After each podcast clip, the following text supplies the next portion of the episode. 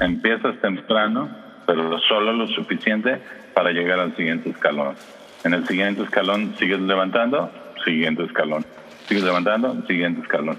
Los emprendedores que dicen, oye, pero es que yo no quiero estar levantando todo el dinero todo el tiempo porque eso me distrae del negocio, se equivocan.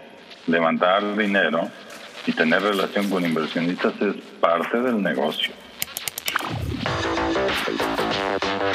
Collective Academy presenta The Collective Talks. Resolviendo los problemas y los retos más complejos de los negocios, la tecnología y el futuro, yo soy Jorge Fajardo, director del Master in Business and Technology, y cada semana busco aprender más de los mentores, aprendedores, startups y empresas que conforman la comunidad de Collective Academy. Aquí, nosotros ponemos la conversación, pero los aprendizajes te los llevas tú. Hola, ¿cómo están aprendedoras y aprendedores? Bienvenidos a un nuevo episodio de Collective Talks. En el episodio anterior platicamos con Paola Escalante, directora de servicios creativos para Facebook México. Juntos tuvimos una charla sobre por qué las empresas deben invertir en creatividad, qué diferencia hay entre la creatividad y la innovación, pero sobre todo la importancia de hacerte las preguntas correctas antes de contratar un servicio creativo. Paola es una de las mujeres más destacadas en la industria de la publicidad en México, así que te recomiendo escuchar su charla cuando tengas tiempo. Sin embargo, mi conversación de hoy es nada más y nada menos que con Jorge González Gasque, Managing Partner del fondo G2 Momentum Capital.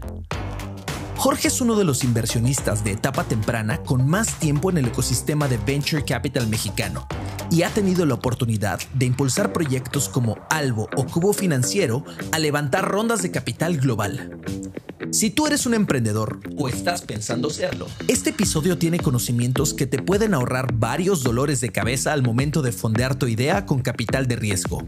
Por ejemplo, ¿cuántos fundadores debería tener un startup? ¿Qué riesgos tiene tomar el dinero de tus familiares o amigos para iniciar tu empresa? Pero sobre todo, ¿qué elementos busca un venture capital en una startup y sus fundadores para otorgarle una inversión? Te aseguro que la respuesta te sorprenderá. Esta es una de las charlas con más sabiduría que hemos tenido en esta temporada. Y además, me hizo pensar en varios errores propios y ajenos que he visto recurrentemente en Collective Academy. Así que toma lápiz y papel y que disfrutes este episodio. Muchísimas gracias a ti, Tocayo, por la invitación. Muy contento de estar aquí en este podcast de Collective Talks, que me encanta y bueno, pues uh, encantado de, trabajar por el mejoramiento y el engrandecimiento del ecosistema emprendedor del que soy orgullosamente parte.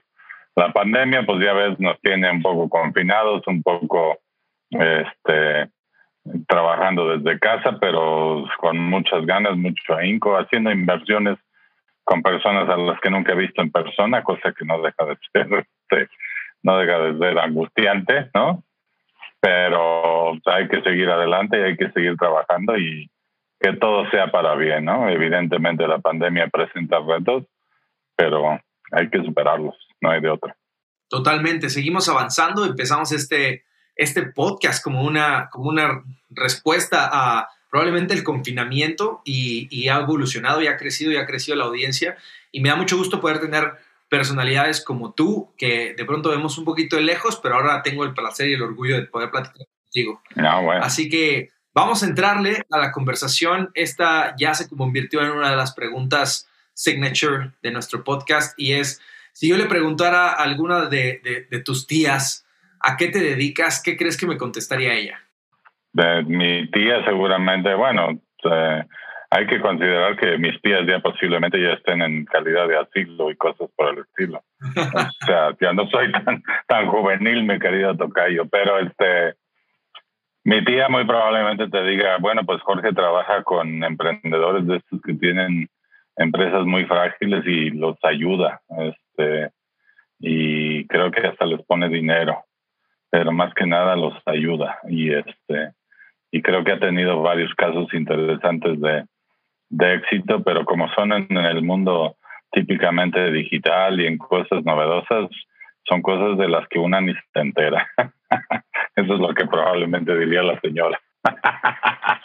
Totalmente. Oye, eh, ¿te consideras a ti mismo o te presentas tú como inversionista o es una palabra que utilizas en el día a día?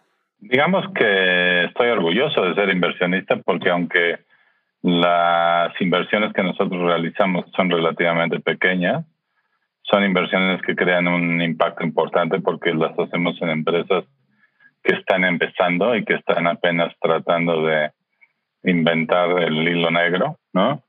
Y cuando trabajas en etapas tempranas con este tipo de empresas, no solo el poco dinero que les pones, sino la ayuda con las que acompañas ese dinero es muy bienvenida para que estas empresas les vaya bien. Así es que sí, aunque no me puedo comparar con los grandes fondos de inversión y, y no me quiero imaginar ahí este, al lado de los Silicon Valley types, sí estoy muy orgulloso de haber ayudado a empresas en etapa temprana y haberlas ayudado a crecer y a resolver sus problemas iniciales y en fin.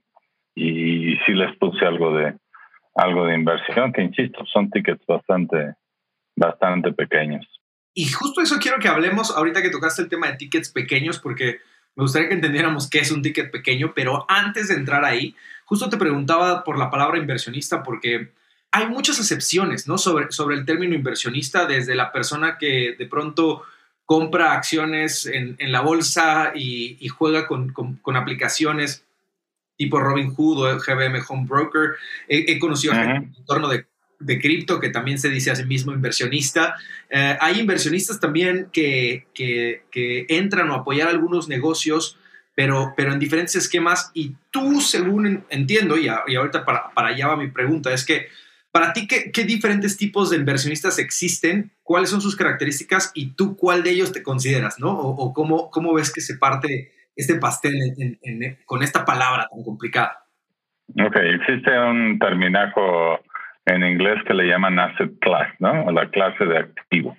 Al final de cuentas, la preferencia de cada quien de dónde poner su dinero eh, le indica en qué asset class o clase de activo va a poner sus inversiones, todas ellas esperando un rendimiento y todas ellas dispuestas a enfrentar un cierto riesgo. Eh, típicamente en la medida que tengas más riesgo, vas a tener más rendimientos. O sea, la gente invierte en, cosas como bitcoins y forex y cosas por el estilo que son de un alto riesgo y espera rendimientos grandes. La gente que invierte en bienes raíces, por poner otro ejemplo del otro lado del espectro de riesgo y rendimiento, no espera que su bien raíz se convierta en basura o en cascajo, espera que siga ahí por años y años y años este, y que le dé un rendimiento. Típicamente va a tener un rendimiento menor. Este, ¿Por qué? Porque el riesgo es menor. Entonces, eh, nosotros lo que estamos es eh, en una categoría de riesgo que de hecho se llama capital de riesgo, venture capital o capital de riesgo. Se define justamente como una categoría arriesgada porque nosotros estamos dispuestos a invertir en compañías a las que fundamentalmente se les puede acabar la gasolina y se pueden convertir en cero, ¿no? Entonces, y digo, ya, ya nos ha pasado. Este, entonces, enfrentamos un mayor riesgo, estamos dispuestos a enfrentar un mayor riesgo porque estas son compañías pequeñas, son compañías frágiles que no tienen una estructura de gobierno corporativo súper sólida, que no tienen todos sus procesos administrativos y de control súper sólidos, pero que están arrancando con una idea transformadora y que quieren cambiar al mundo y que quieren hacer cosas súper interesantes entonces son proyectos de alto riesgo, pero con una oportunidad de rendimiento muy importante, ¿no?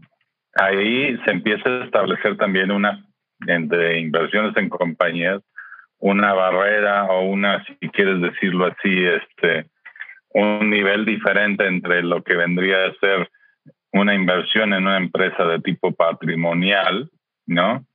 Este, como por ejemplo, vamos a poner una taquería, ¿no? este, una taquería, no, o sea, sabes que una taquería no va a salir a bolsa, sabes que una taquería no va a cambiar el mundo, porque pues, ya hay varias, ¿no?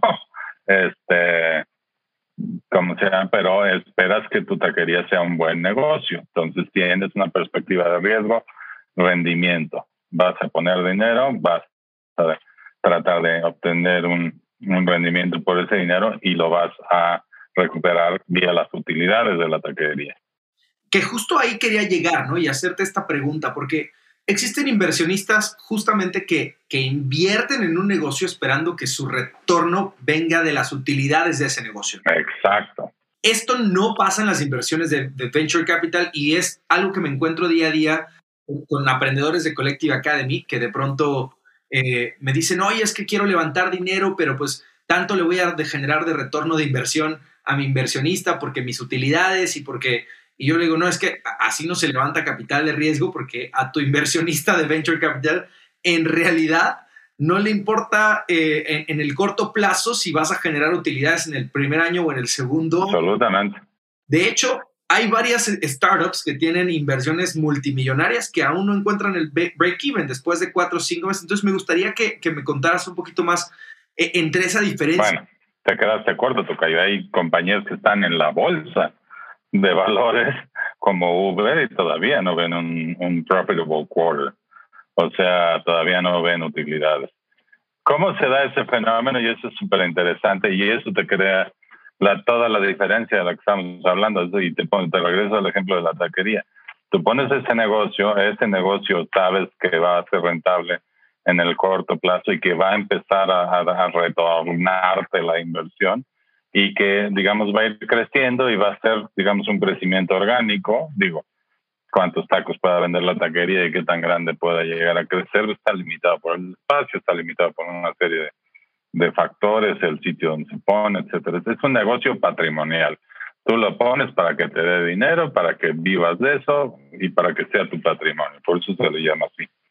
Las inversiones en startups, las inversiones que se fueron construyendo a partir del venture capital son inversiones en las que eh, se, se, apuesta por una eh, un cambio mucho más transformacional, se apuesta por algo muchísimo más relevante que poner un, una taquería, se apuesta por cambiar la manera, por ejemplo, en, que, en la que la gente consume créditos o cambiar la manera, por ejemplo, en la que la gente se transporta, como es el caso de Uber. Se sabe que para una compañía que tenga un impacto tan grande, las inversiones van a ser muy cuantiosas y que durante mucho tiempo va a seguir siendo necesario hacer inversiones en esta compañía hasta que la compañía empieza a, dar utilidades y empiece a ser eh, rentable. Evidentemente está muy claro en el camino que en el momento que la empresa llegue a ser rentable, lo va a hacer de una manera súper importante por el impacto tan grande que tiene.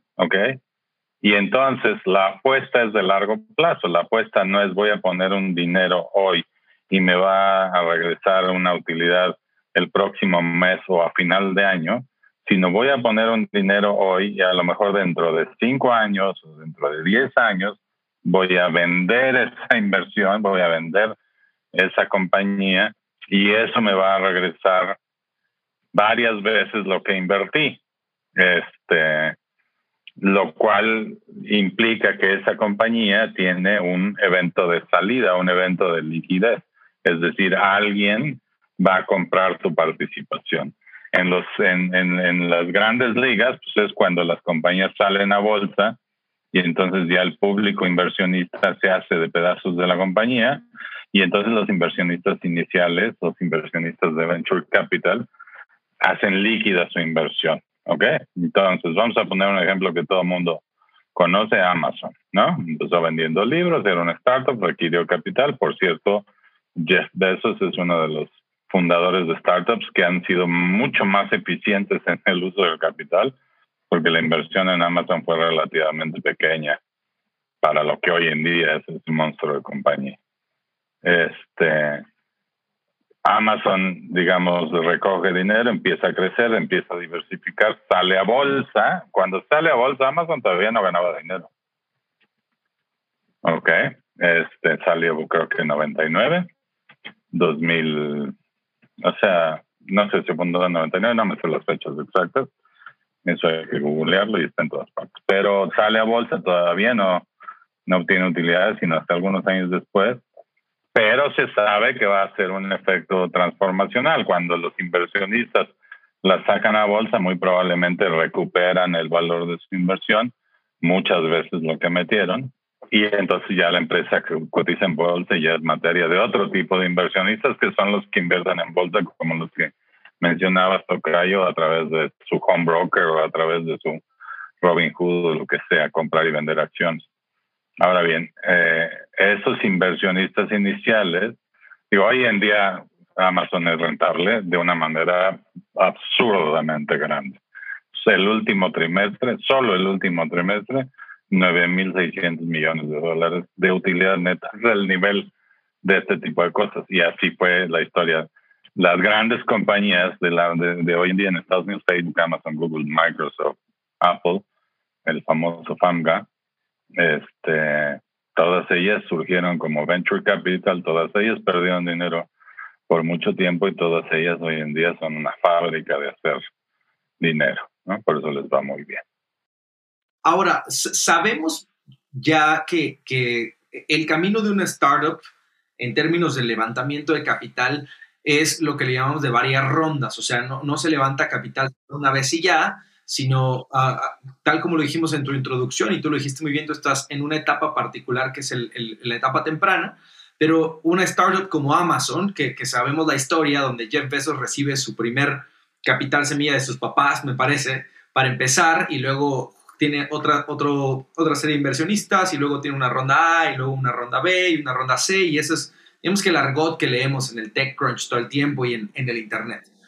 Pero vamos a, tratar de partir esta plática en dos, ¿no? Primero quiero enfocarme en los emprendedores y luego quiero enfocarme en los inversionistas. Hablando de los emprendedores, que tú has trabajado muchísimo ayudándolos a, a pasar a esas siguientes rondas y a seguir levantando capital. Quiero empezar en el momento en el que unos momentos antes de que lleguen a ti, que es cuándo es el momento correcto de un negocio o de una empresa que tiene, asumamos que, que ya, ya no soy un negocio patrimonial, sino soy un startup o tengo una idea sólida que creo que es game changer en el mundo.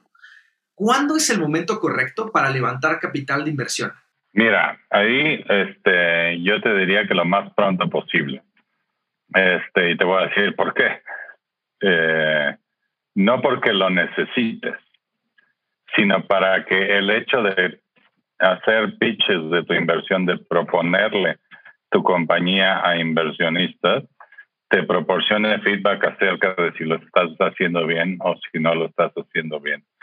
Si tú empiezas a levantar capital desde prácticamente el PowerPoint, poco después, cuando apenas estás desarrollando, cuando apenas tienes un producto mínimo viable, etcétera, etcétera. O sea, cuando apenas estás en esos trotes, vale la pena simplemente para validar si lo que tú dices que vale, vale. Si el inversionista está interesado, entonces tienes una idea valiosa, pero si te empiezas a tropezar con todo tipo de piedras y empiezas a ver que los inversionistas te ponen cara de juat y empiezas a ver que los inversionistas eh, rechazan tu, tu idea a lo mejor no es tan buena. O sea, digo, dicen que si no estás suficientemente tirando muy alto y no te dicen loco, estás mal.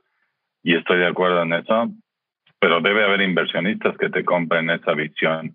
Si tu visión es buena, yo creo que los vas a encontrar. Entonces, yo pienso que tienes que empezar a levantar desde que tienes el concepto y levantas poco. Siempre en cada una de las rondas tú tienes que haber generado suficiente valor como para no diluirte demasiado. Eso es algo súper importante, es un consejo fundamental para los emprendedores.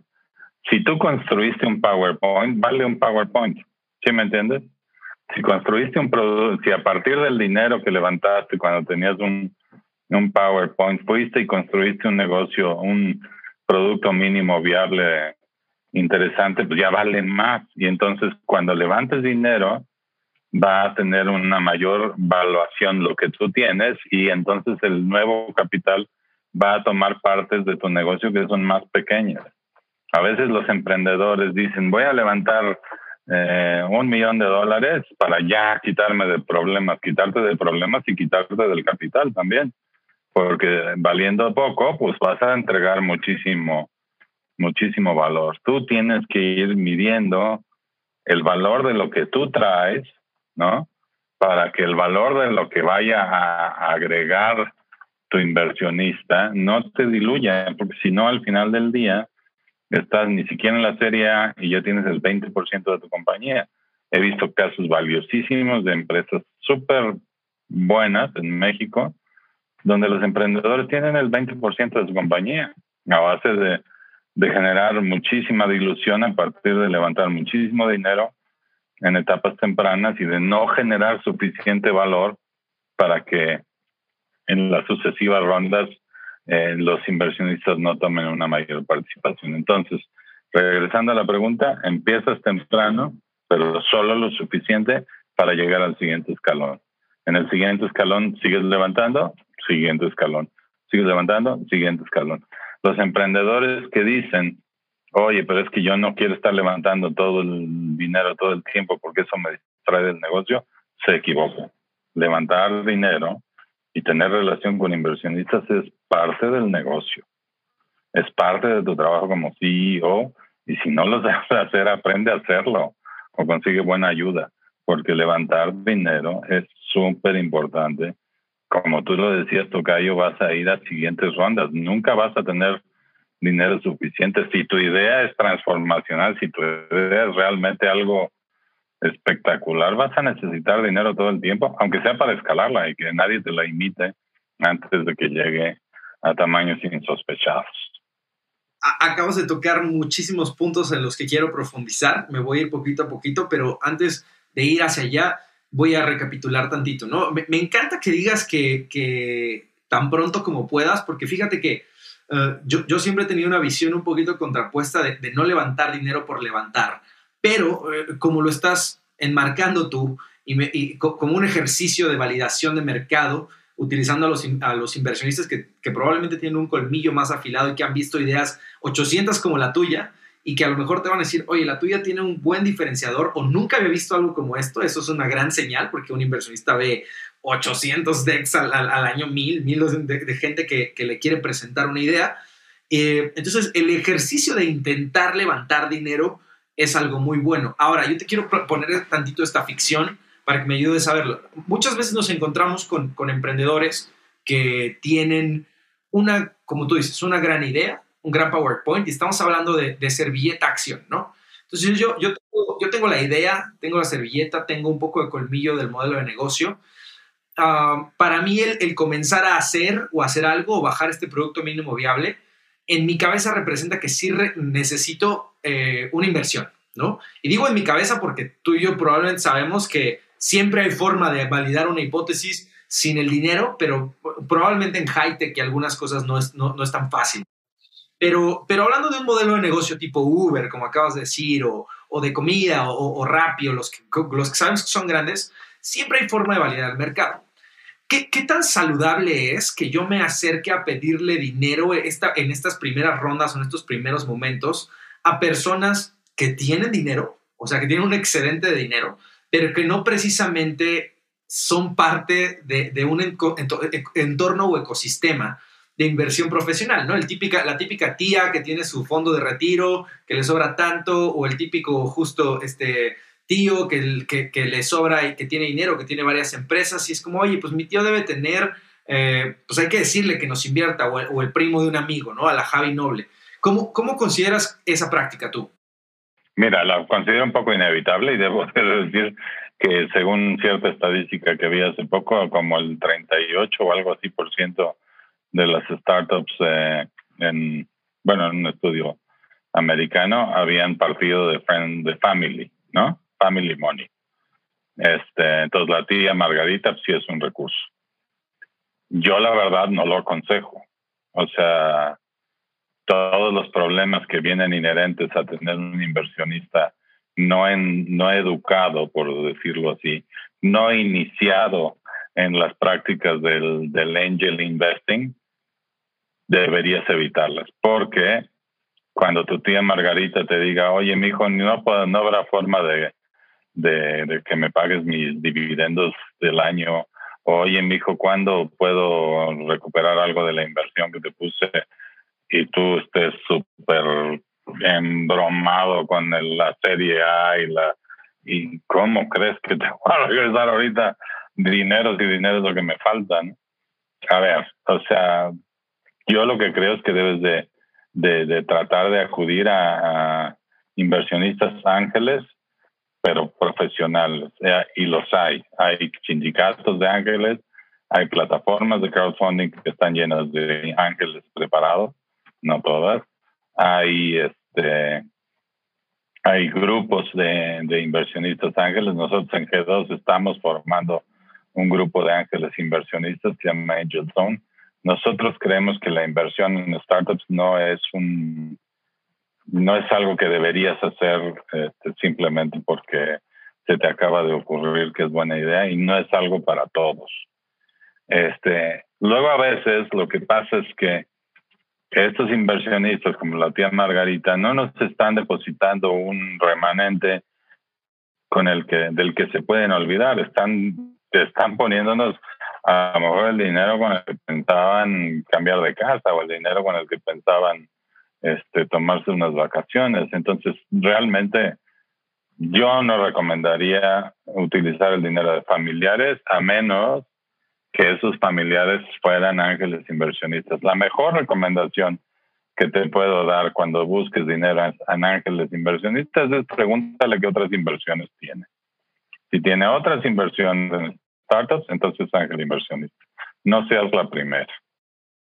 Y, entonces, si no, si, si no es, eh, como dices, la tía Margarita o, el primo de un amigo, eh, porque no son inversionistas profesionales y no te van a aportar mucho en el proceso más que dinero. Eh, tengo dos preguntas ahí y son muy específicas. La primera es, si, si no me queda de otra y tengo que, tengo que tomar el dinero a, la tía Margarita porque, porque pues con eso voy a empezar, ¿no? Y la tía Margarita cree en mí, me quiere dar vida y dice, yo no lo voy a necesitar, pero realmente pues quiero, quiero que, tengas esta lana. ¿Cuánto o cómo se hace? Esta es una pregunta muy común que me hacen en, en clase de emprendimiento y quiero, quiero saber tu opinión, que es, ¿y qué le ofrezco a cambio en esa, en esa etapa tan temprana?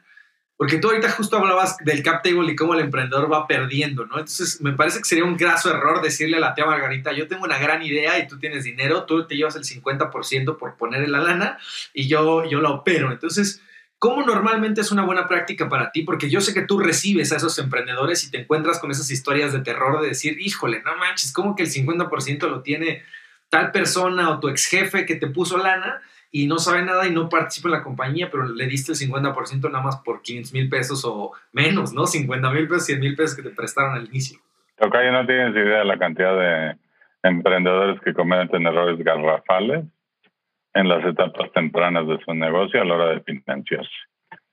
En primer lugar, a la tía Margarita hay que hacer dos cosas con ellas. Educarlas acerca de su inversión. Educarlas acerca del riesgo que está incurriendo con su inversión y del hecho de que todo se puede convertir en humo.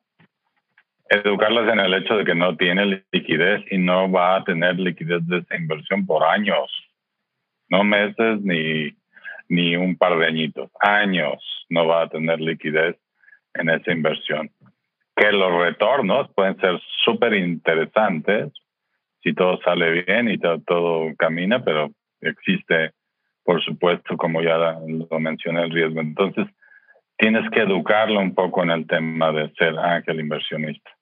Yo te diría que no hay, no hay una regla totalmente escrita de cuánto vale un buen business plan o cuánto vale una, un PowerPoint así espectacular, por decirlo así, cuánto vale.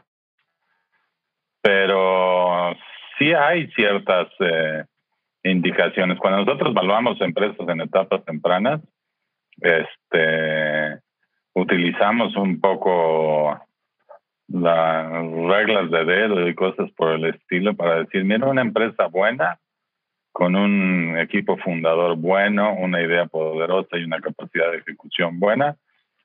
En México, y eso es algo que cambia completamente con la geografía, en México debe valer quizás un millón de dólares, quizás dos. O sea, por ahí deben dar. Entonces, obviamente va también a depender de cuánto dinero estás solicitando, pero típicamente, insisto y vuelvo a mi planteamiento de hace un rato, pues lo menos posible para llegar al siguiente nivel. Este, si en el siguiente nivel lo que vas a tener es un producto funcional, fantástico. Y si en el siguiente nivel lo que vas a tener es un producto que ya tiene 5.000 usuarios, ya vales completamente diferente. Y si el siguiente nivel vas a tener un producto que ya tiene un ingreso recurrente mensual interesante, ya tienes otra evaluación completamente diferente. Y ya entras en el nivel en donde las evaluaciones ya se empiezan a hacer con otros mecanismos de, de, flujos descontados y benchmarks y múltiplos y cosas de otro tipo. Pero ya posiblemente esté cerca de la serie A y cosas por el estilo. Así vas construyendo valor, vas avanzando, recoges el dinero para ir avanzando y vas avanzando poco a poco.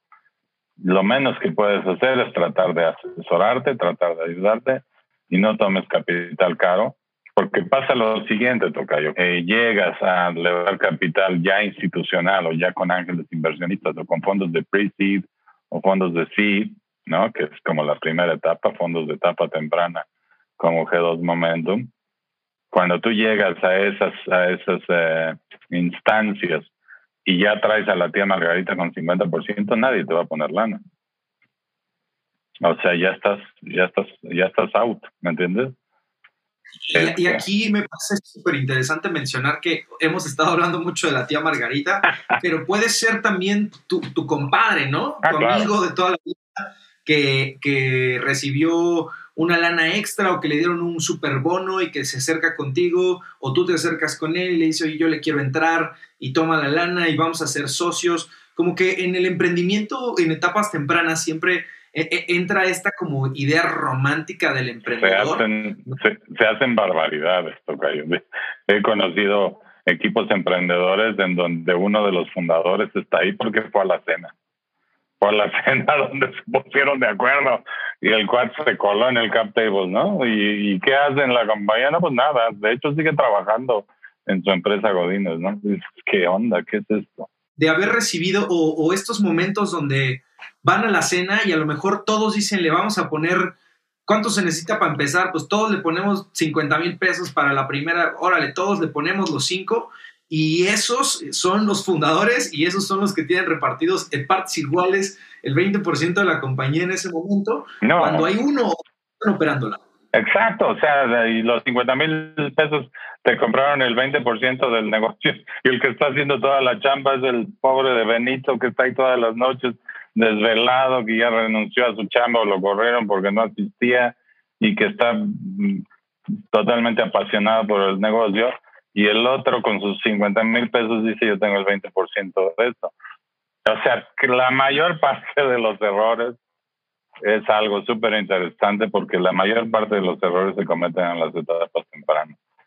Por eso nosotros, nosotros tenemos un poco esa vocación de ayudarlos, porque realmente parece que no, pero sí necesitan más ayuda que ahorita yo veo a mi socio Vicente Penol, el CEO de Cubo Financiero, que ya no le puedo ayudar mucho a Vicente, ya sabe todo lo que hay que saber. O sea, hace ocho años cuando empezábamos ahí en el consejo y éramos ocho gatos en, tratando de, hacer cubo financiero y pues sí, sí le ayudaba yo creo que más, pero hoy en día ya está del otro lado. A mí me gusta mucho agarrar a las empresas en etapa temprana, me, me gusta tratar de evitar que cometan errores, tratar de ayudarlos a, a detonar su crecimiento, tratar de ayudarlos a, a que les vaya bien. Mira, cuando nosotros invertimos en algo, no sé si ubicas, obviamente algo es una startup brillante en el mundo de los neobancos, está haciendo cosas fenomenales.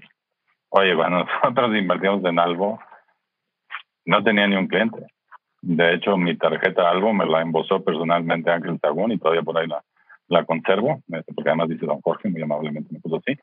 Este, o sea, así nos gusta porque sabemos que en estas etapas tenemos mucho valor que agregar y podemos ayudar mucho a los emprendedores y podemos ayudar a, que no cometan errores y podemos ayudar a que les vayan mejor en sus levantamientos de capital y podemos darles una opinión realmente muy objetiva porque hemos visto muchísimas empresas este, y, conocemos o sea lo, lo, que se debe hacer y lo que no se debe hacer. Luego ya se hacen medio grandes y entonces ya prefiero salirme y dedicarme otra vez a, a tomar a las nuevas generaciones de emprendedores y empezar a hacer cosas divertidas con ellos. Oye, regresando un poquitito a, hace unos segundos, me, quedó en la cabeza preguntarte, eh, yo sé que es parte de tu secret sauce un poco y que, que, por eso los emprendedores te tienen que buscar, pero quiero que me regales tantito para el podcast, que es, ok, hay 800 mil errores garrafales que cometen los emprendedores antes de llegar a ti.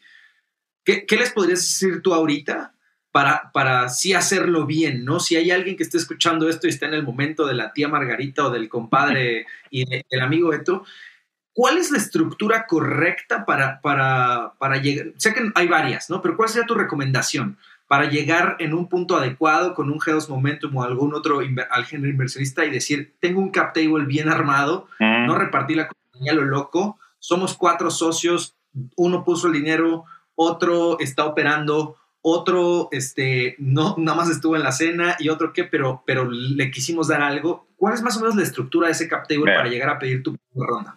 Vamos a, sí, este es un ejercicio nuevo para mí, pero vamos a, a dibujar como el, el, emprendimiento ideal. En primer lugar, tenemos que entender una cosa aquí, Tocayo, que es el hecho de que en Venture Capital los inversionistas invierten en el jinete, no en el caballo.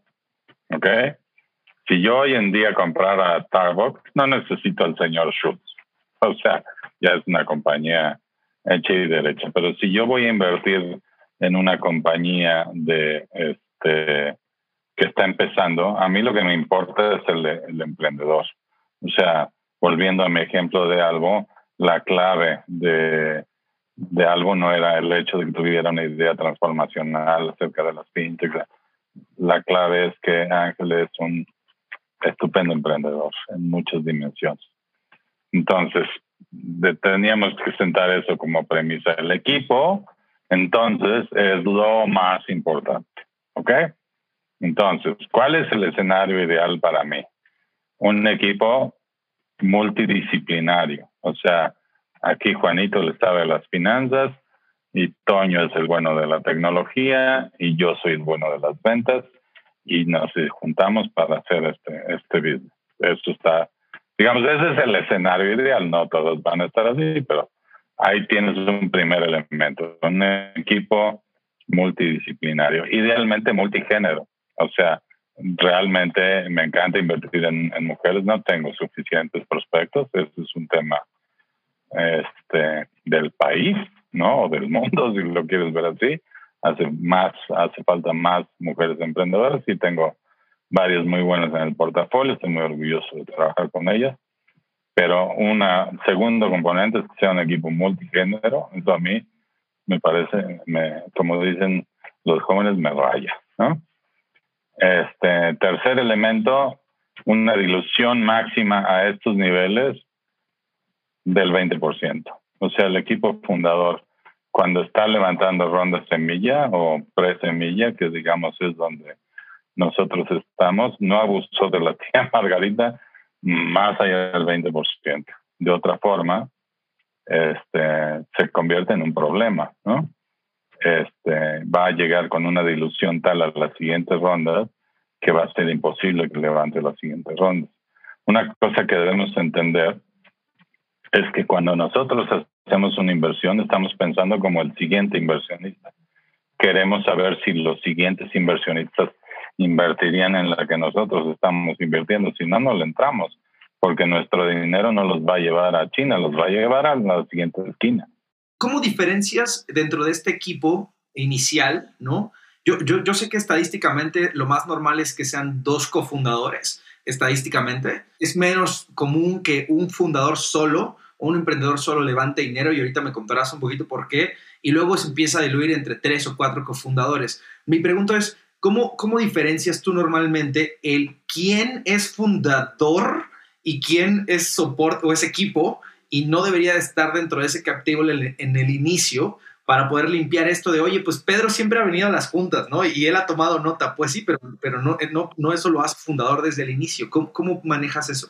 Mira, desde el pitch te das cuenta de quién es el que tiene la voz cantante y quién es, tiene la pasión por el negocio y quién es, o sea, yo, y es algo que obviamente preguntamos y somos inquisitivos, o sea, queremos saber qué roles juegan y, cuáles son las este, capabilities de cada uno. Es una cosa importante a, dilucidar este, antes de hacer la inversión y otra vez porque hacemos la inversión pensando en qué va a decir eh, X fondo cuando yo le lleve este startup.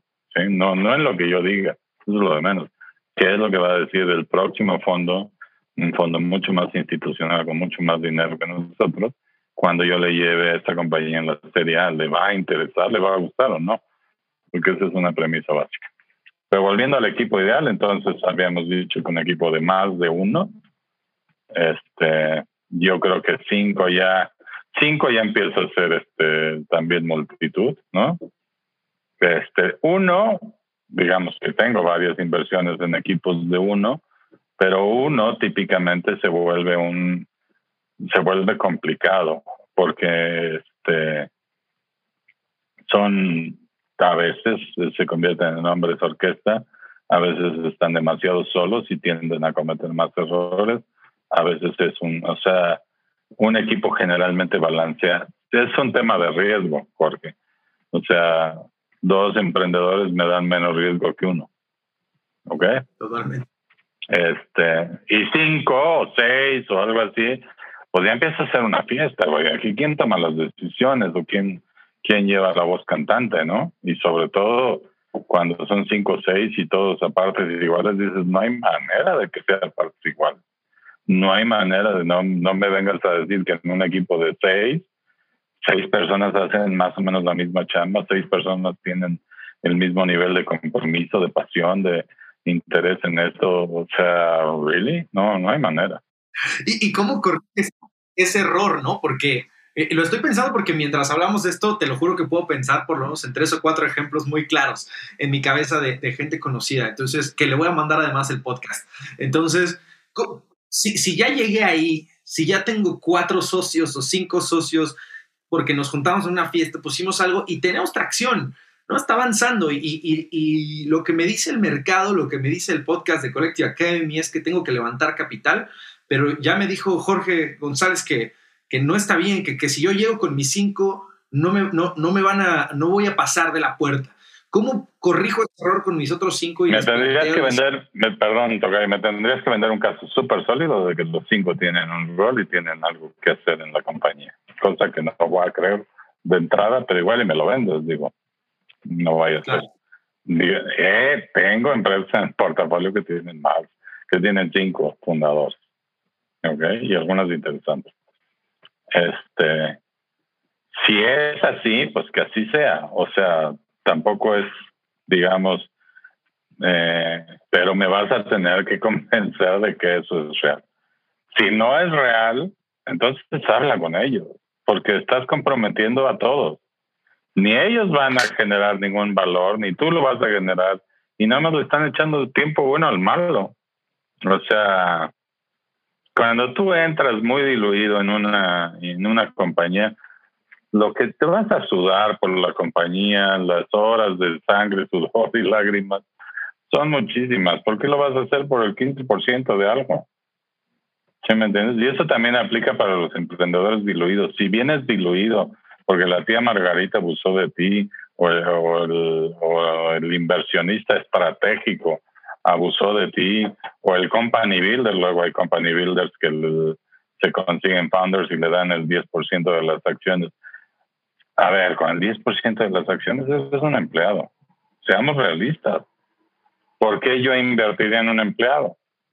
Yo recuerdo alguna vez en, en Non-Ventures, que también fui eh, General Partners o General Partners de socio, nos fueron a pichar una compañía donde pues yo tengo el 10, yo tengo el 14, y ¿quién tiene todo lo demás? No, pues el papá de Javier tiene el 68% de la compañía. Le dije, pues entonces que venga el papá de Javier a picharla, porque él es el dueño del negocio. Yo no sé por qué tú estás vendiendo algo que no es tuyo. ¿Sí me entiendes? O sea, ¿por qué me vienes a vender algo que no es tuyo? Es como si me trajeras tu, un carro del que no tienes la factura. Pues no, yo no, o sea, ¿cómo, ¿cómo te lo voy a comprar? Entonces, este, en el tema de la dilución, aguas y un grupo grande de emprendedores, seis, cinco socios, pues están diluidos al 20 como mínimo, ¿no? Entonces ahí empiezan algunas veces los problemas. Si eso es real y efectivamente hay un rol que todos juegan y es, es, es, parejo, etcétera, fine. O sea, no tengo tanta bronca con eso. Yo creo que un buen equipo emprendedor es de dos o tres. Pero quiero meter el dedo en la llaga en, eso y, y, otra vez en el, en el cómo recomiendas tú o lo has hecho, porque me imagino que te ha tocado eh, dentro de, estos años de experiencia que llegue un grupo de tres o cuatro, de cinco, digámoslo así, ¿no? Que tienen una idea buena y una atracción y están en este problema del cap table donde todos tienen 20%. Ah, mi, mi, pregunta va más hacia, tú le o sea, tú tienes el olfato como, como venture capital para saber quién es el que está más comprometido, quién uno, quiénes dos son los que están, quién fue el que pichó. Normalmente le recomiendas a esa persona voltearse con sus compañeros y decir, oigan, no nos van a meter lana, ni Jorge ni nadie, hasta que no rehagamos el cap table y tener esa conversación de rearmar el cap table es, es, lo, que es lo que es conducente. Sí, totalmente. Y de hecho, yo he hecho ese tipo de recomendación. Una empresa que llegó con nosotros y está en el portafolio, de hecho, fuera, eran tres socios, uno de los cuales había estado a cargo del desarrollo de la tecnología. Pero la tecnología ni jalo, para que te hago el cuento más largo. El socio ya se dedicaba a otra cosa y tenía el 33% del negocio. Le dije a la fundadora, mira, tu tarea número uno es sacar a ese socio si no estás trabajando para él. O sea, y efectivamente hicieron lo conducente y se dieron las cosas. No lo sacaron, pero sí lo, lo pusieron en una dimensión digamos, más acorde a lo que el cuate había aportado y así. De otra forma se complica, se complica desde las series de Capital Semilla y para qué te digo de las series A y B, o sea, no vas a llegar. Este, la, la dilución ha matado algunos de los negocios más bonitos que yo conozco en México. De verdad, ahí, no, no quiero, mejor invítalos a ellos, ahí te doy offline y platica con ellos. Preciosos negocios, eh, espectaculares emprendedores, grandísimos proyectos, donde los inversionistas ya, o sea, los traen en el 10%. No, o sea, se pierde toda la magia de, de emprender. Tú estás emprendiendo porque estás buscando un retorno importante, porque sabes que detrás del arco iris pues vas a obtener un rendimiento importante, porque al final del día es tu trabajo de muchos años el que estás comprometiendo en esto. No lo vas a hacer si no estás viendo un big payday en tu futuro, ¿no? Entonces, pues mejor arréglalo de una vez ahora que puedes. Más vale. A lo mejor es dividir la compañía en dos temas diferentes, a lo mejor es, este, digamos, uh, destruir de plano la compañía y volver a empezar. Hace poco estuvieron conmigo una un par de emprendedores que tienen el, en la suma y no llegan al 20% de la compañía.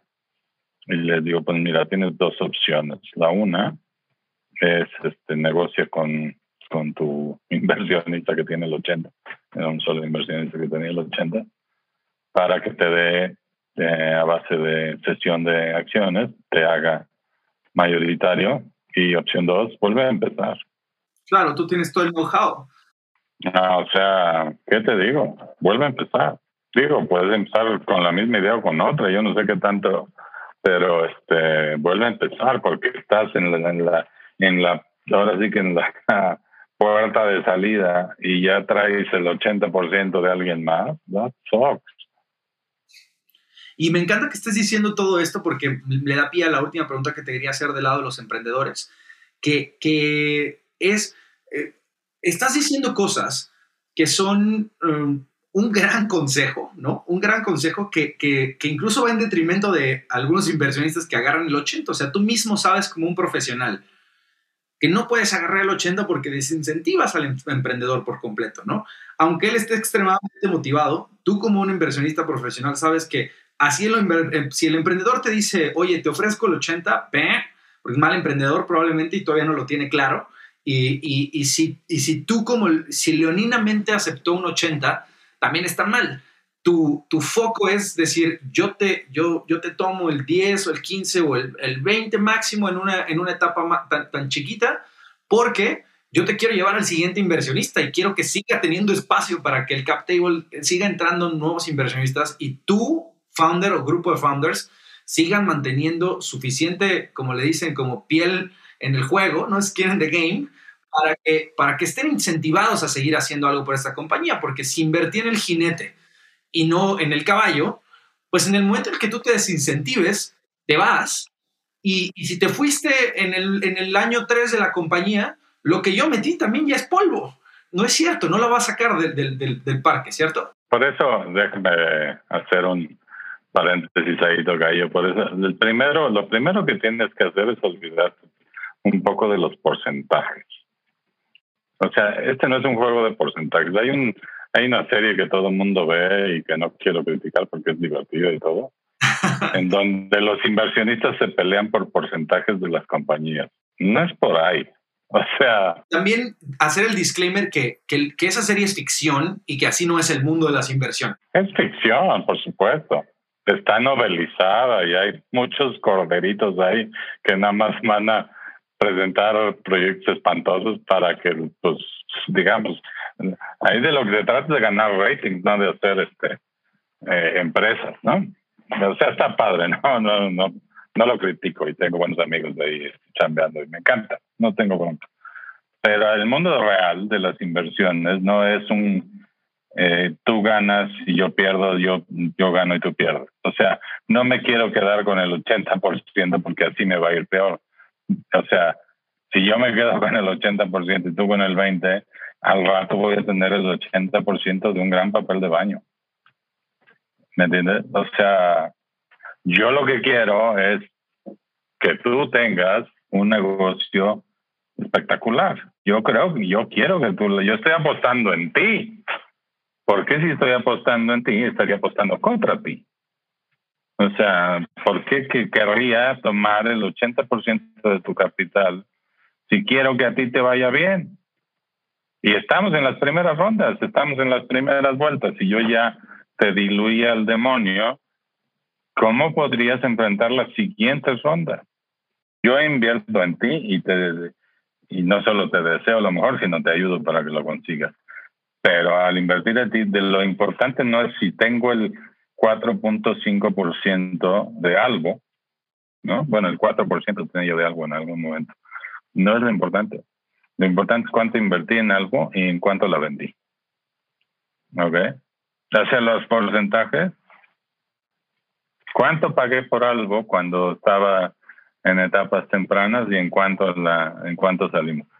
Eso es lo que es importante. Cuando haces inversiones en etapas tempranas, en eso te tienes que fijar, en cuánto vale hoy, cuánto va a valer dentro de cinco años, cuánto va a valer dentro de diez años o cuando te vayas a salir. Eso es lo importante. Y ese es el múltiplo que a ti te interesa. Y esa es la tasa de retorno que a ti te interesa. Si para llegar a ella tuviste el 4% de algo, el 7% de algo, el 1% de algo, es irrelevante. O sea, no es tan relevante como en última instancia este, la rentabilidad que estés pretendiendo lograr de esa inversión. Ahora, debo también hacer una aclaración, no es que inviertas en una y te vaya espectacular, inviertes en 10 y entonces en una te va espectacular, en dos te va más o menos, en, en tres te va, ¿eh? y en otras dices, güey, ¿por qué hice eso? Este, así es el mundo del venture capital. Quien quiera tener, eh, y el mundo sobre todo en inversiones en etapas tempranas. Quien quiera tener un portafolio de startups que no invierte en dos o en tres o en una. Eso es una barbaridad, es muchísimo riesgo.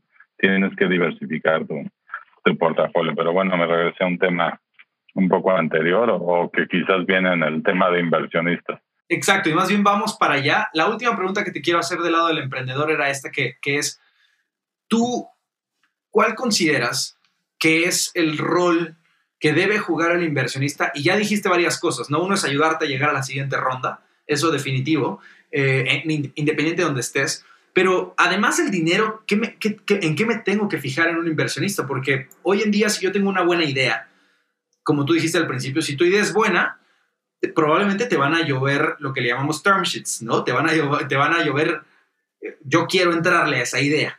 Ahora, cuando estoy juzgando al, al, inversionista y por ahí, otra vez, estoy en early stage y está el tío y está la tía Margarita y está el, el, el papá de mi amigo y mi, mi compadre y están los inversionistas privados.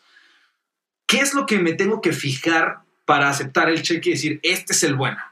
Yo creo que tú tienes que buscar tres cosas. Tú tienes que buscar el capital, digamos, el dinero, porque lo necesitas. Segundo lugar, tienes que buscar capital intelectual.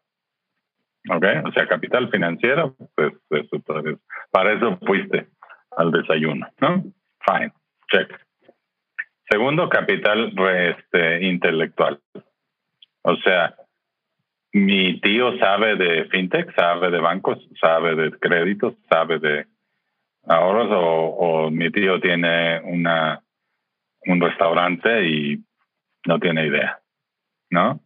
Entonces yo optaría por el tío que sabe de bancos o que sabe de fintech. Si mi negocio es de un marketplace de logística, pues qué bueno tener un tío que sepa de logística y de transportes y que trabajó 10 años en, imagínate, en, una compañía transportista. Pues, buenísimo, ¿no?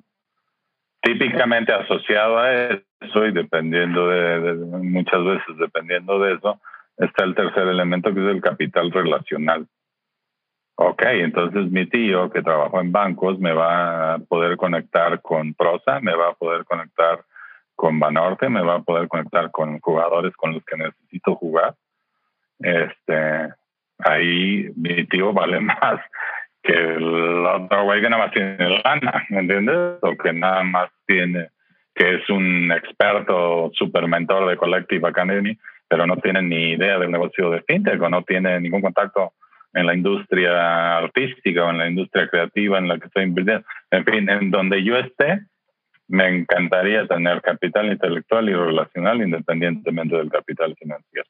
Entonces, si encuentras un inversionista que, que te pueda dar este, los tres, ese es el inversionista que deberías escoger. Ahora, a veces te tienes que ir con algunos otros porque tu idea no es lo suficientemente sólida, probada, porque tienes, porque estás siendo un poco loco y, y no hay demasiada gente que comparte tu visión, pues bueno, tendrás que irte por dos de tres o a lo mejor hasta por uno de tres, ni modo. Buenísimo. Quiero pasar ahora sí del lado del, inversionista por lo que decías, ¿no? Me quiero cambiar el sombrero y nada más tengo un par de preguntas sobre esto.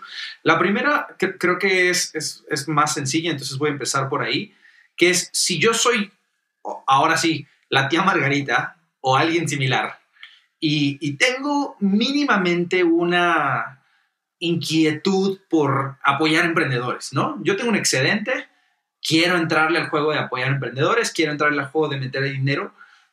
¿Qué es más recomendable? Que yo me meta a, como ángel inversionista a que a, decir, bueno, pues le voy a invertir a la, empresa de mi sobrino o a la, de, a la del hijo de mi amiga, o eh, que, participe en un fondo de venture capital y diga, a ver, pues si se están levantando un fondo de capital temprano como Momentum y no voy a, no voy a estar tan presente, no voy a poder decir que soy inversionista de esta empresa o que soy socio de esta empresa, que a veces es el tag que algunos buscan, ¿no? Yo quiero decir que soy socio de, pero mi capital sí va a estar invertido bien, va a haber una persona profesional detrás y voy a estar apoyando no a uno, sino probablemente a todo el portafolio de ese fondo. Exacto. Entonces, ¿Cómo ves ese contraste y qué recomiendas tú normalmente? Mira, primero, para hacer inversión en startups, y eso es algo que nos estamos adelantando a los hechos porque ahorita hay muy poca gente haciéndose esa pregunta. O sea, en términos generales, comparado con la gente que invierte en bienes raíces, que es todo el mundo, y la gente que invierte en, o sea, obviamente todo el mundo que tiene excedentes, y la gente que invierte en bolsa, y la gente que invierte en, en CETES o en papel comercial o en o en este depósitos bancarios, en lo que o en sofipos o en lo que sea. Hay muy poca gente hoy en día preocupada del tema de la inversión en startups ahora. Y eso va a empezar a cambiar y va a empezar a cambiar muy pronto. ¿Por qué? Porque ya la gente está viendo, ¿qué es eso de Kavak? Oye, oye, ¿y quién le metió a Kavak? ¿Y, es cierto que están haciendo tantísimo dinero ahí? Oye, ¿y qué, quién es ese de Albo? ¿Y por qué Albo? Oye, y este, y ¿cómo se llama esta de, de Corner Shop que la vendieron a Uber? Oye, ¿cómo estuvo eso? Entonces, obviamente, la gente dice, oye, pues yo quiero algo de eso, ¿no? Este, eso todavía no está pasando. Viene, viene en el horizonte. Mi recomendación es, primero que nada, no lo hagas antes de, de, tus inversiones más relevantes patrimoniales. Tu casa, tu negocio, o sea, lo que te da de, de, de comer y lo que y digamos lo que te da un techo. O sea, no, no, no lo puedes poner contra eso, ¿ok? Este, tiene que ser completamente marginal a eso tienes que tener suficiente capital incluso para las épocas flacas y entonces si los excedentes toma quizás un 10% de tu, de tu net worth, por decirlo de alguna manera, y empiezas a invertir en startups. Al principio no vas a tener ni idea, entonces mi recomendación si es, como decías hace un, hace un momento, invierte en fondos. O sea, los fondos de inversión de venture capital aceptan tickets, aunque aceptan tickets más o menos importantes. Los fondos no son como los fondos de inversión de bolsa que desde mil pesos ya te abres una cuenta en Fondica y tienes, o sea, es otro, es otro, es otro tipo de activos este. Pero invertir en fondos, invertir en este digamos, crowdfunding, que es otra opción que te da acceso a startups, ¿no? Te puede empezar a familiarizar con el ecosistema emprendedor. Cuando estés listo para hacer inversiones individuales, acuérdate que tienes que hacer mis recomendaciones, no menos de cinco ni de broma, ni de broma. O sea, conozco varios que han hecho tres inversiones y dicen, yo qué estoy haciendo en esto, me va dar nabo, es horrible. Bueno, es que a lo mejor 5 es un buen número, 10 es más, 10 es ideal. Nosotros en G2 Momentum tenemos un portafolio diversificado y tenemos un poco más de 40 inversiones. Este, y queremos llegar a 60 en los próximos meses. Ese es nuestro, nuestro target, 60 startups este, invertidas eh, en, en, el fondo con la construcción actual. Y sabemos que hay de todo, ¿no?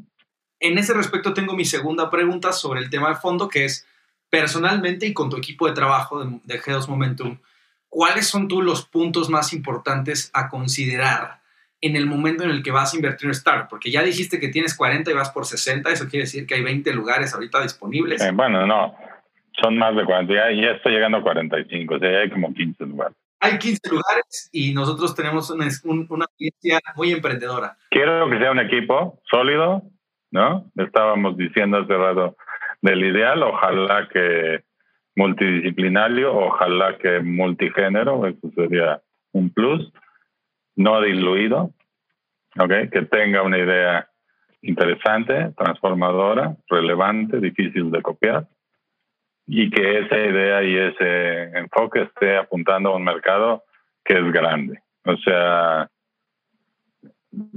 si tú le quieres eh, no sé qué te digo, vender eventos a corporativos no es un mercado tan grande. Y es un mercado bastante saturado. Este, en fin, hay este, sectores y hay áreas en donde capturar una porción del mercado es algo muy relevante. Este, mira, te voy a decir algunas de nuestras inversiones recientes. Nosotros, como inversionistas en etapa temprana y como preámbulo a esto que te voy a decir, buscamos emprendedores que estén haciendo el swing para home run. No sé si todos entienden de béisbol, pero tú quieres pegarle y pegarle muy fuerte. No te vas a conformar con un hitecito o con un toque de bola. Quieres pegarle en grande, ¿no? Entonces nosotros invertimos en gente como Diego Muradas y su equipo de Sendala, ¿no? que es una startup que está lanzando un modelo de aseguramiento de seguros, seguros de accidentes y enfermedades con un modelo freemium. O sea, puedes partir desde un seguro gratuito y este, puedes incrementar el monto de tu, de tu seguro. Y con esa tasa de conversión tienen un, modelo de negocio precioso. Entonces están transformando la compra de seguros en México. Ese es el, el tipo de home run que andamos buscando. Lo conozco perfecto porque además es mentor de Collective, Muradas. Ah, sí, Diego, es un tipazo, además es fuera de ser. Invertimos recientemente en DAP. DAP quiere transformar los pagos con QR, ser el WeChat de China que hace que los pagos con QR sean realidad, que todo el mundo cobre y reciba pagos con QR. Y está construyendo una infraestructura súper ambiciosa y está tirándole en grande a transformar el ecosistema de pagos en México, donde todo el mundo paga en efectivo. Y eso es algo que debe de acabarse. Este, eh, estamos, eh, acabamos de invertir en Coibanks, que es una plataforma de blockchain para servicios financieros y transacciones financieras. Blockchain va a cambiar la, va a cambiar completamente la perspectiva de la gestión de activos financieros. Blockchain es algo que viene fuertísimo y estamos muy, muy complacidos de eso. Invertimos en Finerio, que es Open Banking. Open Banking apenas se hace realidad en 2021 como ley, donde todos los bancos tienen la obligación de entregar información sobre sus cuentavientes a sus cuentavientes, a solicitud de sus cuentavientes y de esta manera vas a poder tener con mucha claridad un footprint financiero que te va a permitir acceder a los mejores productos financieros. Open Banking viene fuertísimo, es una, es una eh, apuesta fundamental. Invertimos recientemente en EnvioClick. EnvioClick me fascina porque son dos emprendedoras, mujeres, este, una colombiana y una mexicana, tremendamente buenas estas dos chavas este, vienen ex líneos, tienen muchísima experiencia y están transformando todo el tema de envíos. Cualquier e-commerce puede contratar envío click, ponerlo en su sitio y puede enviar a cualquier parte cualquier cosa. Entonces, ellas resuelven a quién le van a poner la guía, minimizan el costo, hacen todo el tema logístico súper fácil para cualquier pyme e-commerce o para cualquier embarcador grande. Entonces, son ideas, como lo podrás notar, son las últimas cuatro o cinco inversiones de, G2 Momentum. Todas ellas están, digamos, apuntando a la barda. No sé si me explico en términos beisbolísticos. Ninguna de ellas quiere, digamos, este, sacar otra cosa que ya existe o hacer algo marginalmente mejor que lo que ya existe en un, en un sector. Todas ellas están buscando cambios transformacionales. Algunas de ellas van a fallar, lamentablemente, it might be the case. Si no, pues van a ser muy buenas inversiones. Estamos muy complacidos de que así sea y los queremos ayudar, pues con todo, ¿no? Y ojalá que, que de verdad lo logren porque creo que las, las cuatro que mencionaste tengo, tengo, las conozco, random interesantes, este, me ha tocado verlas de cerca y de, como dices, son, son fenomenales emprendedores. La huella que, que tiene Geos Momentum también con otros que mencionaste como Cubo, que, que también estamos en el mismo fondo junto con Collective en, en, su siguiente etapa. Ah, claro, son socios ahí, así es. Pues bueno, es parte de la comunidad que tú al principio dijiste, comunidad de emprendedores en México, que es, bastante chica y que estamos tratando varios de empujarla y hacerla más grande. Tenemos que hacerla más grande, eso te diría que es la tarea de este país. Mira, Tú agarras el último ejemplar de los 500 de expansión, puras fábricas, embotelladoras, aceleras, eh, pura empresa old school. Tú agarras las empresas más valiosas de Estados Unidos, Facebook, Amazon, Microsoft, Google, Apple, puras empresas de tecnología, puras empresas que están apenas en las albores, puras empresas que tienen problemas de antimonopolio. Cuando tú tienes problemas antimonopolio quiere decir que tienes una empresa realmente espectacular. Claro. Este, o sea, Ahí está el tema. Y esas empresas, todas ellas fueron creadas hace no más de 20, 25 años. Todas ellas no existían antes de eso y todas ellas fueron creadas a partir del venture capital. Así es que por eso tenemos que hacer que el ecosistema emprendedor crezca. Solo así México va a ser potencia económica. O sea, la creatividad existe. Te, quiero decir que, que, de los que mencioné ahorita, Diego de, de este, José Luis Nick de Finerio, Juliana y Rosa de, de Envioclick, Toño de DAP y sus socios. O sea, todos ellos son creatividad clase mundial, emprendedores clase mundial. No, no, no tengo ninguna duda acerca de eso. O sea, en eso no estamos ni de chiste atrás de, de ningún ecosistema del mundo. Estamos atrás en inversión, estamos atrás en muchos otros temas. Hay muy poco dinero en el ecosistema emprendedor mexicano. Hace poco incluso escribí una, una nota en expansión que si ya que el título dice nuestras mejores empresas van a ser van a ser transnacionales. Y yo te puedo decir de las que he estado cerca, de las series A y B, de las que he estado cerca, pues algo ya es una compañía transnacional con inversión de Estados Unidos, con inversión de Europa, del Reino Unido en particular. Este cubo financiero tiene inversionistas holandeses, tiene inversionistas franceses, también tiene mexicanos. Los fondos internacionales sí saben que en México se está moviendo la cosa. Todas las recientes noticias que puedes encontrar de los levantamientos de Cabac, de Casaí, de Fondeadora, del que me diga, todos traen fondos americanos y fondos europeos, todos. Entonces, ¿dónde está el capital mexicano? ¿Dónde están las Afores y las family offices mexicanas? En otra fiesta, completamente. Hay una versión al riesgo muy, muy, muy grande y, también el, el entorno sociopolítico no lo ha permitido, pero creo que una cosa positiva dentro de todo eso es que como empezamos la charla hablando de la pandemia y cómo nos ha puesto en crisis, siempre las crisis son grandes oportunidades para la innovación. Tenemos a los emprendedores listos, como tú dices, tenemos emprendedores de clase mundial y como dices, yo también pienso que poco a poco va a comenzar a avanzar, eh, la gente eh, con, con excedentes de capital va a voltear a ver este ecosistema diciendo, oye, ¿cómo es que se está generando este valor exponencial en estas industrias? aquí en México, de dónde salió Justo, de dónde salió Corner Shop, de dónde salieron Casai, de dónde salieron todos estos que no existían hace cinco años.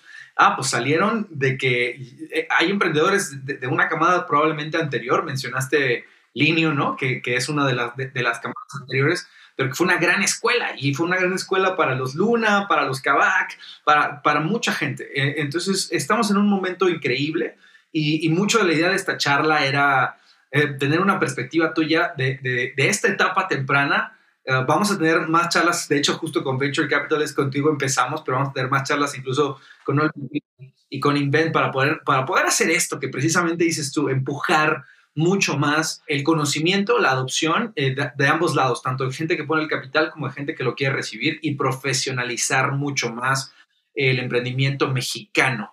Voy a pasar entonces a mis preguntas de cierre, son muy breves, la idea es que contestes lo primero que se te venga a la cabeza y pues no hagamos réplica y con eso nos vamos. Mi querido Tocayo, entonces, ¿cuál es el problema que hoy mismo estás intentando resolver en tu trabajo? Creo que ya sé. A ver, yo estoy tratando de levantar un fondo para invertir en fintech porque veo una oportunidad espectacular. Digamos, hoy ese es posiblemente la, lo que ocupa la mayor parte de mi atención y vamos bien, por cierto. Buenísimo. ¿Cuáles son tus imperdibles para informarte, aprender o mantenerte al día? ¿Qué lees en las mañanas? Mira, o sea, tengo varios newsletters, es una locura. Tengo una, una cuenta de Medium muy buena que está muy poblada de información de Venture Capital. También recibo una de Fortune que se llama Term Sheet.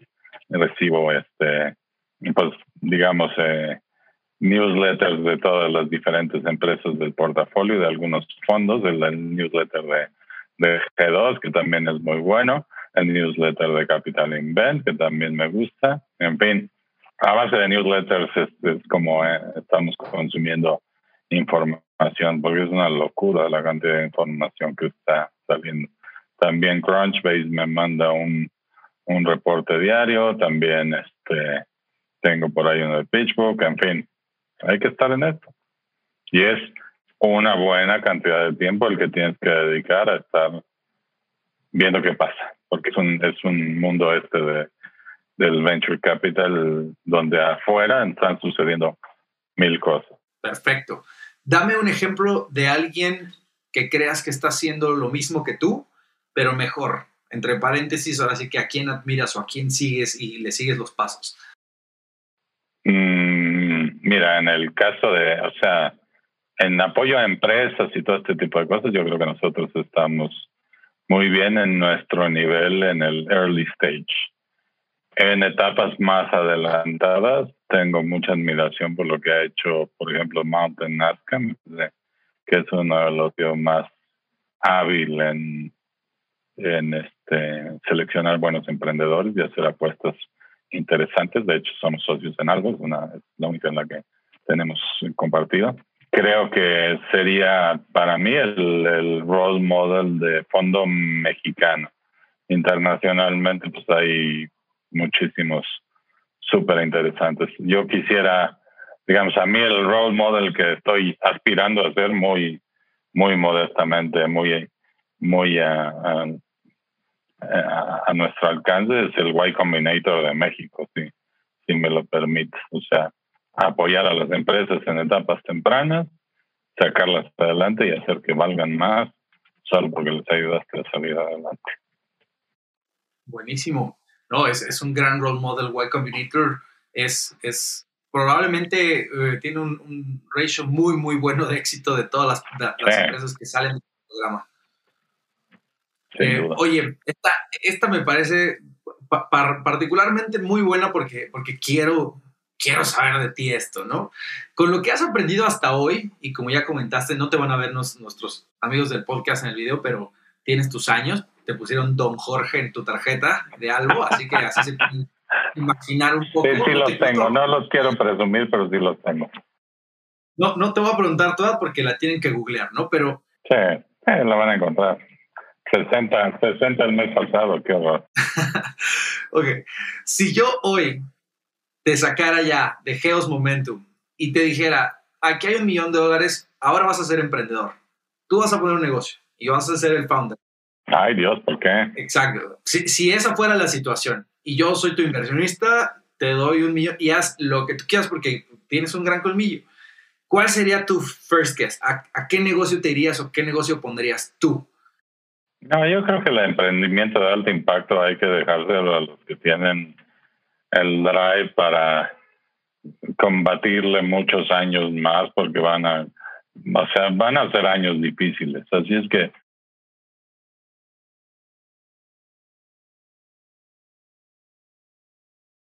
un portafolio y le va a ir muy bien, hombre. No, te preocupes por mí. A mí déjame ir a Texas a descansar y jugar golfito que me gusta. no es para tanto porque no estoy ni cerca del retiro, ni nada por el estilo. Pero este el emprendimiento de alto impacto es para, es para personalidades que tienen muchísimo drive y muchísima hambre y están muy, ¿cómo te diré? O sea, yo creo que empezar en, en emprendimiento de este tipo a los 60, mm, not so advisable. No lo sé. No lo pienso ni considerar, toca yo. Así que vamos a agarrar tu millón de dólares y lo invertimos en, en startups, que seguro que puede tener un estupendo portafolio. Y, y, entonces te lo voy a combinar con lo que sigue, que, que normalmente pido un consejo, pero, pero puedes darte la licencia de, de, hacer doble clic si quieres en eso, que es si, si tuviera un DeLorean y te pudiera llevar 20 años al pasado, ¿no? Cuando tenías 40, ¿qué consejo te darías a ti mismo? Y te, te agrego esa, que es, ¿y si pondrías algún tipo de negocio tú eh, como, como emprendedor de alto impacto? Este, no, yo creo que se me iría por el tema de la inversión. Creo que ahí es donde, donde he hecho mejor impacto. Y yo fui y tuve mi empresa y la, y la vendí y todo el rollo. Ya, ya pasé por ahí, pero el donde creo que, que generé más impacto es en en invertir y en apoyar a empresas este, en sus primeras etapas. Así es que seguramente hubiera dicho Jorge, empieza a hacer eso más temprano. Apúrate. Y obviamente este, diría Jorge, pon atención, es el emprendedor, es el equipo. Deja de preocuparte de modelos exóticos y, y ideas fantásticas. La clave es el emprendedor, es el equipo. Si el equipo es bueno, despreocúpate de lo demás. Si la idea es fantástica y el emprendedor no es bueno, no va a jalar. Eso es lo que me hubiera dicho. Porque sí he cometido errores por, por deslumbrarme con ideas este, muy buenas y con proyectos muy buenos en donde el equipo no, no, no, no lo sabe llevar adelante. Buenísimo. Tocayo, muchísimas gracias por la plática. Te agradezco eh, eh, el tiempazo que nos dedicaste. De verdad, te lo digo de corazón yo eh, saqué muchas dudas que traía en mi cabeza. Muchas personas a las que conozco y que tengo a, las que tengo gusto de darles clase también tienen muchas dudas que, que, a veces yo, yo les digo por mi experiencia, pero nada mejor que escucharlo de viva voz de alguien que tiene tanta experiencia y que, que ha visto un portafolio inmenso de, empresas pasar frente a él y ha elegido y ha jugado sus, sus batallas y que ha aprendido mucho. Te agradezco muchísimo el tiempo. Encantado de platicar. Yo creo que ha sido súper ameno, súper interesante. Muy buenas preguntas. Me encantan tus las de cajón, son fantásticas. Me encanta este podcast y espero que, mira, si sirve para inspirar un emprendimiento de alto impacto, ya lo hicimos. O sea, con uno me doy por bien servido. Ojalá. Pues ojalá lleguen y ojalá eh, dentro, dentro de esos 15 que te faltan, uno de ellos diga, te hablé porque te escuché en Collective Talks. Así que ah, gracias por haber estado aquí. Gracias a ustedes por habernos escuchado. Esta fue una edición más de Collective Talks. Nos escuchamos, nos vemos la próxima semana con otra personalidad del mundo de los negocios, la tecnología y el emprendimiento. Chao. Placer, Tocayo. Hey, muchas gracias por haber escuchado un episodio más de Collective Talks. Recuerda que te espero la próxima semana con otra conversación sobre el mundo de los negocios y la tecnología. No olvides que si quieres ser parte de la comunidad de Collective, siempre puedes comenzar por seguirnos en Instagram y si te interesa tomar alguno de nuestros programas, puedes aplicar en collectiveacademy.com. Te deseo mucha suerte y espero verte pronto en clase. Nos escuchamos pronto.